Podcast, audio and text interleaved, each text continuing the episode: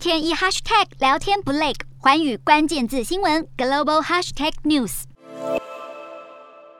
疫情造成全球供应链大乱，乌俄战争又刺激商品价格大涨，通膨叠加，让全球经济陷入衰退的风险，促使全球央行纷纷祭出升息作为手段与高通膨抗衡。英国金融时报分析，最近三个月总共有五十五个国家的央行陆续大幅升息，幅度创下二十多年来最高的纪录。各国央行宣布升息的次数加起来更多达六十次，包括美国联准会五月份将联邦资金利率调高五十个基点到百分之一，英格兰银行。最最近四次会议都宣布升息，五月已经将主要利率提升到百分之一。欧洲央行今年七月也笃定会调高利率，九月更将结束长达八年的负利率政策。还有加拿大、澳洲、波兰、印度这几个国家，预料在未来几周也会跟进升息。虽然近期升息一波接着一波，但其实各国利率数字还算是低的。只是有经济专家警告，这是全球性升息周期的开始，并表示全球二十个主要央行中有十六个在未来六个月内可能会升。升息，其中又以美国和英国升息幅度最大。至于欧元区、加拿大、澳洲和纽西兰，预料在今年底或是明年初将会升息至少一百个基点。东亚地区通膨则是相对缓和，南韩和马来西亚都有升息，唯一不跟进升息大趋势走的是中国。人民银行甚至还调降一年期贷款市场报价利率，而日银则是坚持将十年期公债殖利率维持在百分之零左右的水准。